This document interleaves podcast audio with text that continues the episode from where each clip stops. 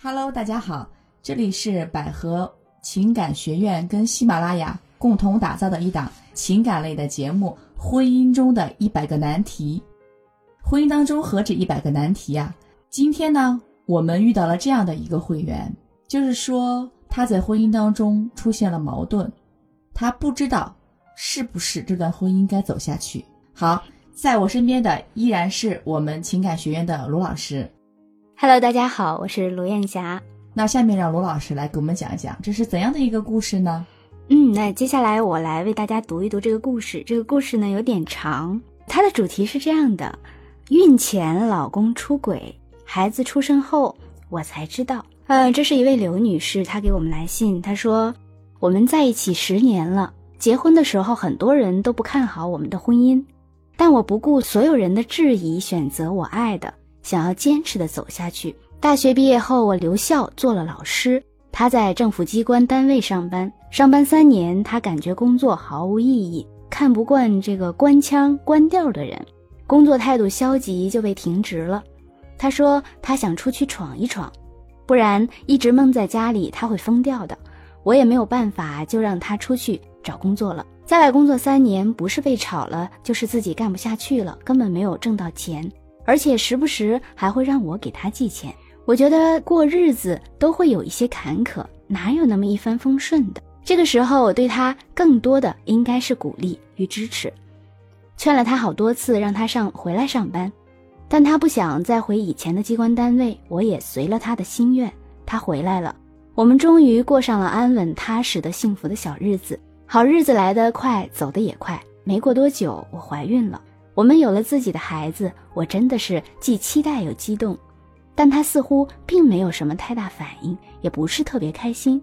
在这个期间，他总是加班应酬，休息时间又去考驾照，晚上睡觉还会打呼噜。我身体上总有不适，他大多的时间都不在我身边。无意间发现他跟一个女孩在微信上聊得火热，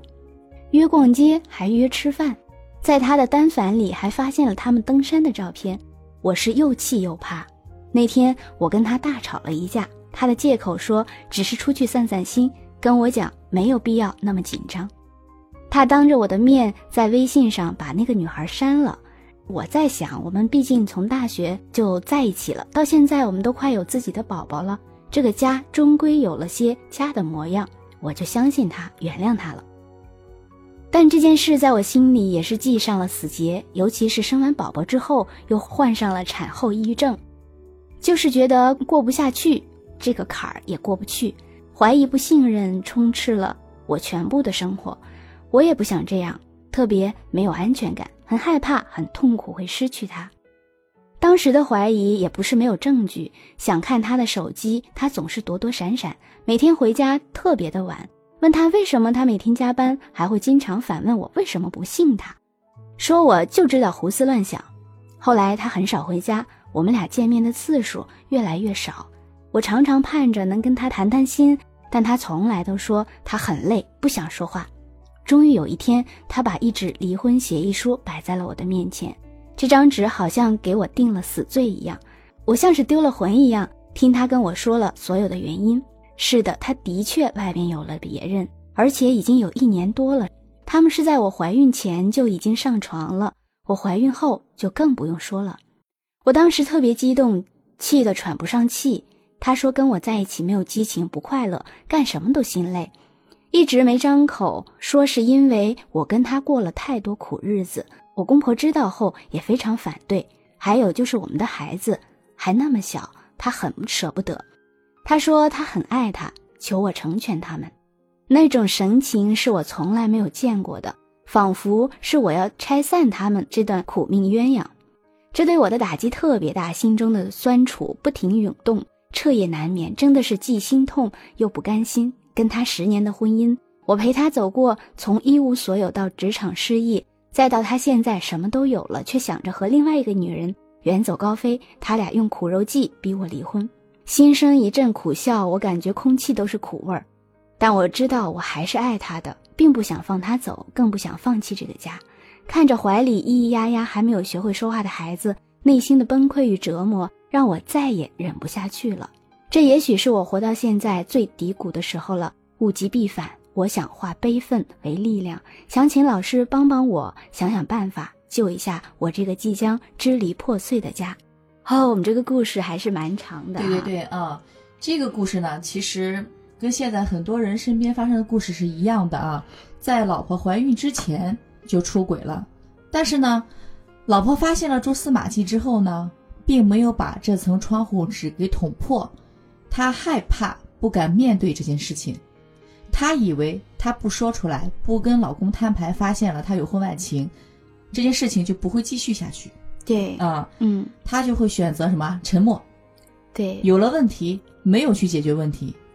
对吧？我不知道罗老师，你你这个怎么看？嗯，我先来说说我读完这个故事以后，因为我也是，呃，听到我们看到我们这封信以后，我这是啊完全读下来啊，这是头一次读下来之后呢，说说我的感受。呃，首先我在读开始的这个部分的时候，在他们十年的婚姻当中，老公啊从大学谈恋爱到他的工作不顺利的这个部分。我觉得这个妻子不仅是做了一个妻子，反而她同时也做了母亲的角色。嗯，其实呃，我有一次在看到武志红老师写的那本书叫啊《巨婴国》哈，它里边有讲，其实男我们中国男人的这个青春期往往都是没有的，所以他的青春期来的比较晚，基本上到三十多岁、四十多岁的才会有。那我我如果套到我们这个啊刘女士她丈夫的身上的话，我觉得。丈夫可能就是因为到了这个年纪以后，他的青春期来了，对，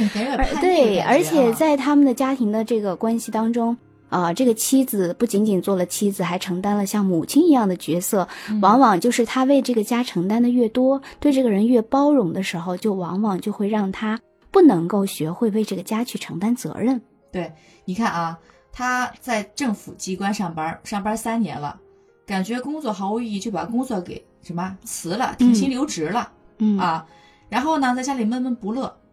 于是呢，又在就想去外边打工了，去外面的世界看一看。对，结果在外工作了三年，不是被炒了，就是自己干不下去，根本就没有挣到钱，还让他的妻子给他赚钱养他。对，你发现了吗？嗯，妻子呢还是一个老师，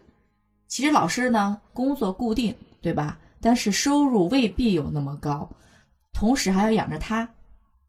日子呢过得很坎坷，而这个老公呢，让我听了之后，我觉得 非常不上进。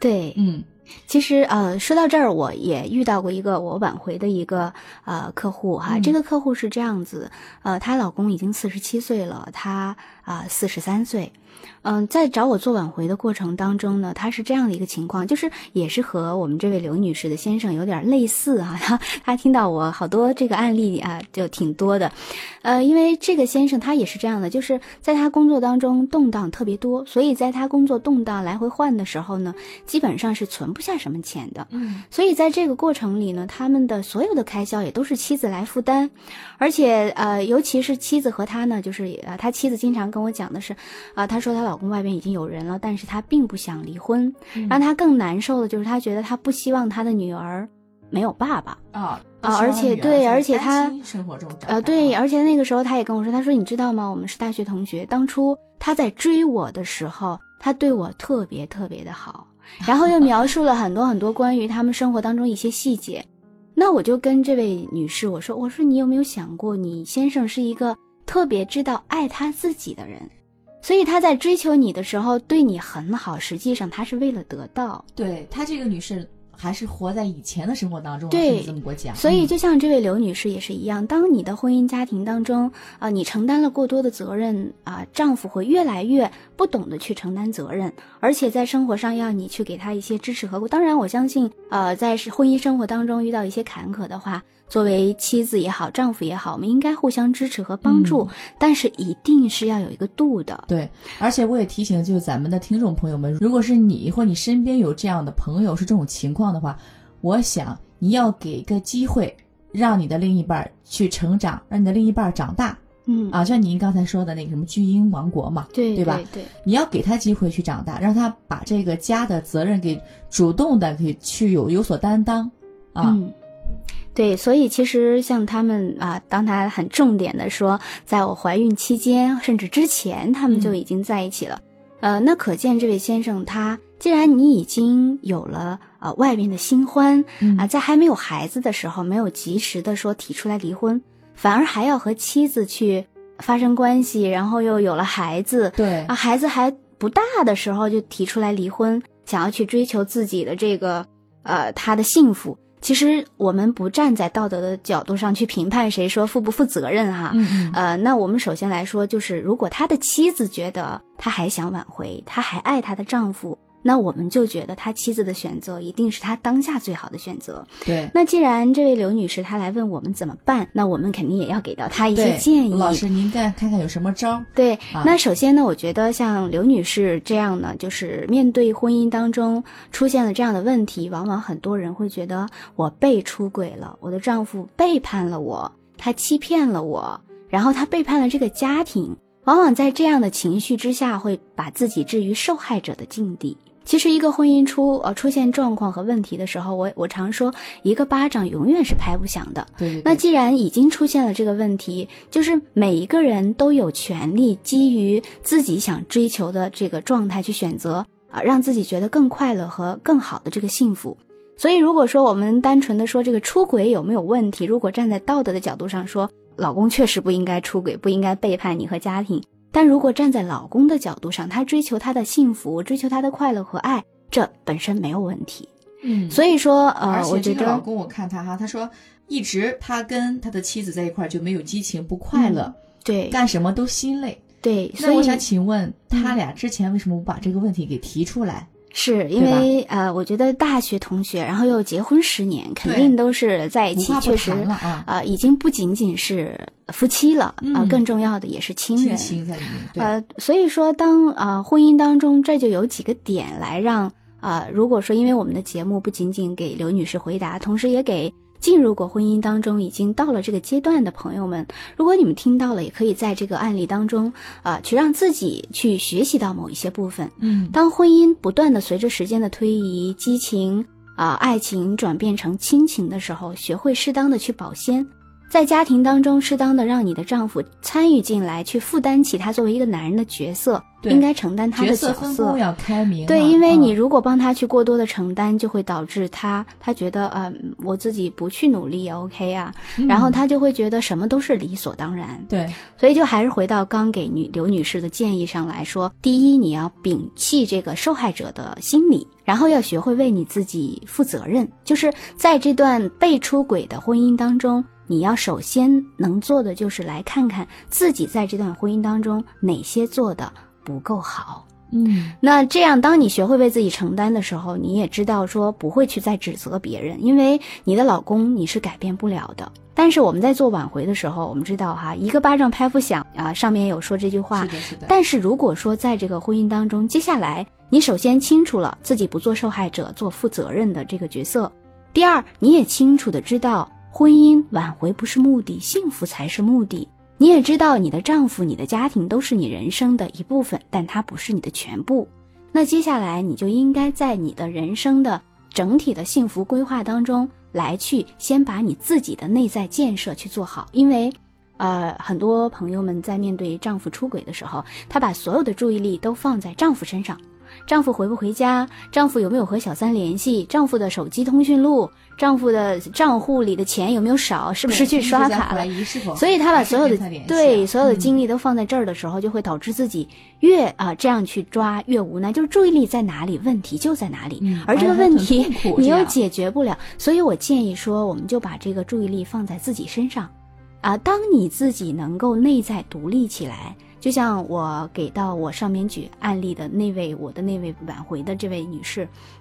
我是这么建议她的。呃，当然我在这里也可以给大家推荐一本书哈，叫《重建》。这本书非常好，比较适合我们在婚姻当中出现问题的朋友们。呃，我给她的建议就是，呃，我们分两个方案来走。第一呢，我就当做是我已经离婚了。那如果说我已经离婚了之后，我自己一个人要带着孩子生活，我可能要面临什么样的风险？我可能要面临什么样的选择和变化？那我接下来的时间里，我努力的去啊生活，去把我自己的生活调配好。因为在这里有一个好的一点，就是你还没有离婚，所以对对于丈夫的这个情感的牵引，它还是存在的。那第二个部分呢，就是你把注意力都放在自己一个人也可以很好的时候，啊，我们讲夫妻之间的关系出现问题。就是因为他常有的惯性的啊思维方式和互动模式出现了问题，对，所以当我们啊在挽回丈夫的过程里，第一要做的就是完全打破你们之前的惯有习惯，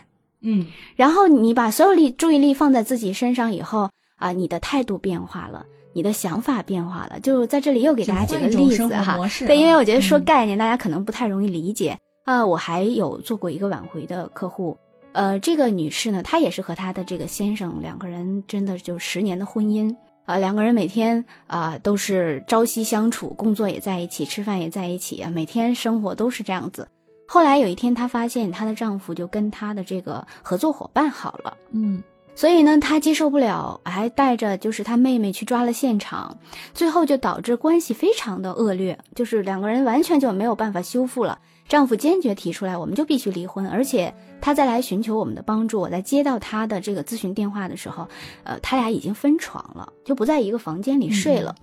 嗯，她那个时候就一直要去啊，渴望丈夫能继续跟她回到房间里，渴望丈夫能回来，她不想要离婚。所以后来我给她的一个意见就是啊，帮她把她所有的生活当中的兴趣爱好捋出来，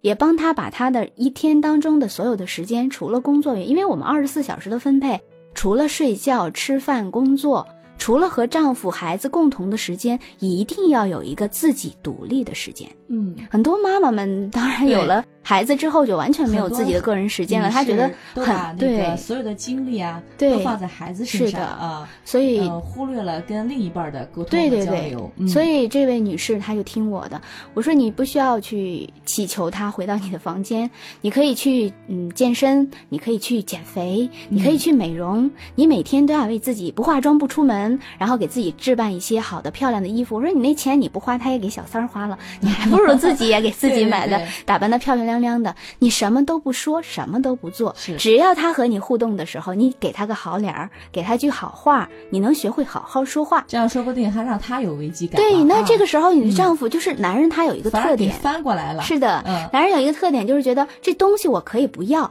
但是我不要扔了行。我不要被别人抢了这事儿，对我是他就会有那个竞争意识。对，男人嘛总是有种占有欲。对对对，所以啊，这位女士后来啊，她这么做了以后，她她老公就发现，哎。你怎么不一样了？哎，你是不是后边有？你是不是外边也有人了？对对。然后她老公就开始注意她，然后就开始把那个出去约会的时间呀、出差的时间就安排的少了，然后回家想要看着她。那其实反过来了，反过来反而她老公就关注她，哎，就干什么也会啊多去考虑她一些。那渐渐的啊，有一天呢，就就是她。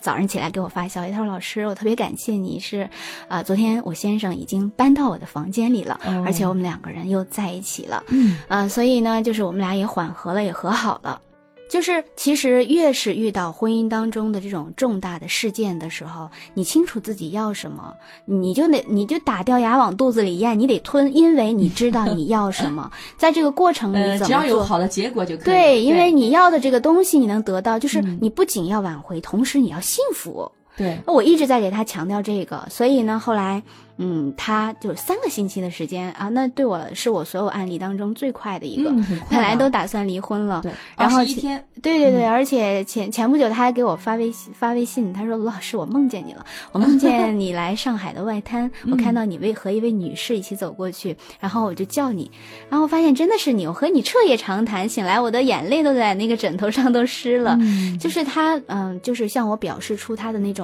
感激之情，他真的，我觉得一定不是我给他的方法，不仅仅是我给他方法起作用，更重要的是，在挽回丈夫的这个过程里，她真的去做了，她也能真的是能咽下这口气，能知道我要这个家的幸福，我要我孩子有一个爸爸，我也要我这十年多经营苦心经营的婚姻不要破裂。其实说到这儿，我想起这么一句话哈，其实是。如果你想别人爱你，首先你要学会爱自己啊。当对他当时也是这么说的，他给我写了一封很长很长的感谢信。他说：“老师有一句话真的是特别触动我，就是你说你连自己都不珍惜，都不爱惜，别人怎么可能会爱你呢？珍惜你呢？对，嗯。所以说，其实就像我再回到这位刘女士这儿，我觉得刘女士也是一样的。你学会爱自己，学会给自己的生活做一些分配啊，就 OK 了。”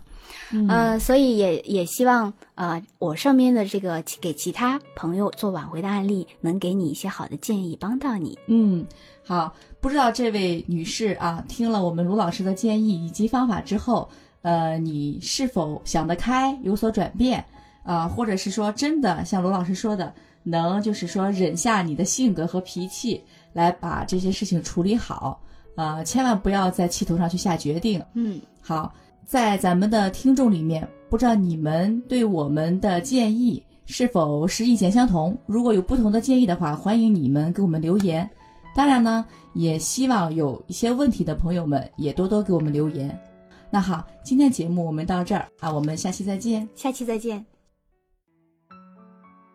大家好，我是百合网情感咨询小慧老师。不管您正在遭遇怎样的背叛，我都要告诉您。太多苦难没有必要，方法肯定比问题多。小慧老师愿意陪您走过最艰难的时刻，如需帮助，请您拨打四零零幺五二零五五六。